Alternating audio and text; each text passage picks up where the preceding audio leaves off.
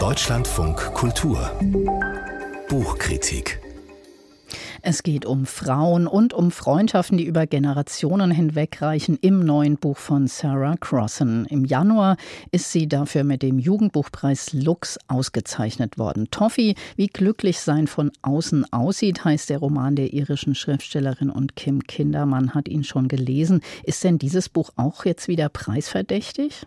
Ja, unbedingt. Also es gibt wirklich Bücher, die, wenn man die einmal angefangen hat, die legt man nicht mehr aus der Hand. Und ich finde, Toffee ist tatsächlich so ein Buch wahnsinnig beeindruckend, preisverdächtig auf jeden Fall. Das letzte Mal den Jugendliteraturpreis, den hat ja auch die Jugendjury verliehen. Und ich glaube, das könnte mit diesem Buch auch wieder passieren. Weil die Geschichte so toll ist, um was geht's? Ja, also es ist, äh, wird erzählt, die Geschichte der 15-jährigen Allison, die auf der Flucht vor ihrem brutalen und sehr, sehr gewalttätigen äh, Vater bei Maler Unterschlupf findet, unfreiwillig muss man sagen. Also sie schleicht in das Haus. Maler ist dement, also die hat sehr lange Phasen der Dementheit, wenn man so will, und dann aber auch wieder klare Momente.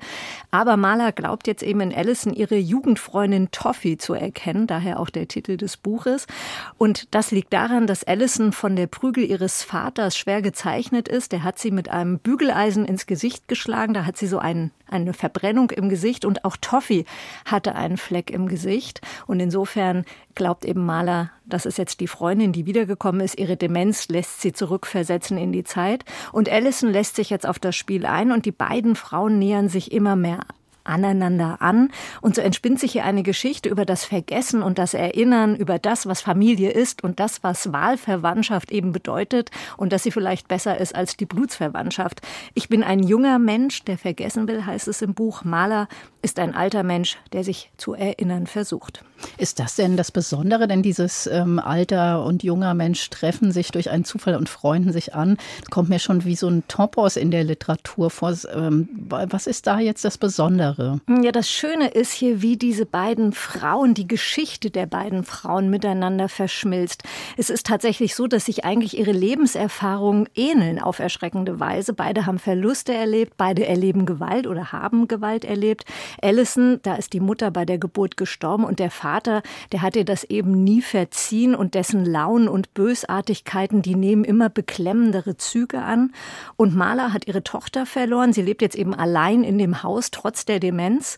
Und ihr Sohn, der dann zu sporadischen Besuchen vorbeikommt, aber der begegnet ihr in diesen Momenten auch mit so einer gewissen toxischen Bevormundung. Er ist genervt, er ist wahnsinnig aggressiv, er ärgert sie.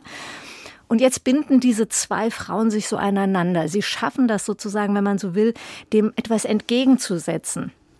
Sie geben einander Halt, das Mädchen und die alte Frau. Und überhaupt spielen hier Frauen in diesem Roman eine ganz, ganz wichtige Rolle. Toffee eben, die geliebte Freundin von Maler, die ausgewandert ist in die USA und von der Maler nicht weiß, wie es ihr eigentlich ausgegangen ist. Und dann ist da noch Kelly Ann. Sie ist die letzte Freundin des Vaters von Allison gewesen, hat den Vater dann irgendwann auch verlassen, ist geflohen vor der Gewalt, auch wie sich dann im Verlauf der Geschichte zeigt, weil sie selber schwanger ist mit einer Tochter. Also das sind ja mehrere Erzählebenen dann. Wie kriegt sie das denn unter einen Hut? Also gerade auch diese Vorgeschichten und Hintergründe, werden die in Rückblenden erzählt oder wie macht sie das? Genau, das ganze Buch ist so ein bisschen fast geschrieben wie so eine ähm, Tagebuchartige Geschichte. Also man schaut vor und zurück. Das Besondere ist eben, dass die Autorin ihre Leserinnen und Leser auch gar nicht schont. Also die körperliche Gewalt, die wird hier wirklich sprachgewaltig beschrieben und bestimmt eben beklemmt deutlich das Leben der beiden Frauen. Und diese Ermächtigung durch ihre Freundschaft, dieser Hoffnungsschimmer, der geht dann auch zum Ende für zumindest eine von den beiden gut aus. Für Maler nicht. Die muss ins Altersheim, weit weg von Allison. Und da trennen sich die Wege auch für immer. Und das ist auch zum Weinen eigentlich, dieses Buch. Und das liegt daran, dass man es aushalten kann, weil wenn ich das jetzt so erzähle, werde ich auch, auch wirklich noch mal ganz, ja, es ist so, aber es ist, ist, vielleicht absurd, das zu sagen, aber es ist mit einer Leichtigkeit geschrieben. Es ist in Versform geschrieben, dieses Buch. Also das reimt sich nicht, aber es hat so eine gewisse Rhythmik im Aufbau. Das verknappt das Geschehen unglaublich. Das wirkt alles sehr deutlich. Da gibt's gar keinen Schnickschnack, keine Ausflüchte. Das ist aus Allisons Perspektive geschrieben.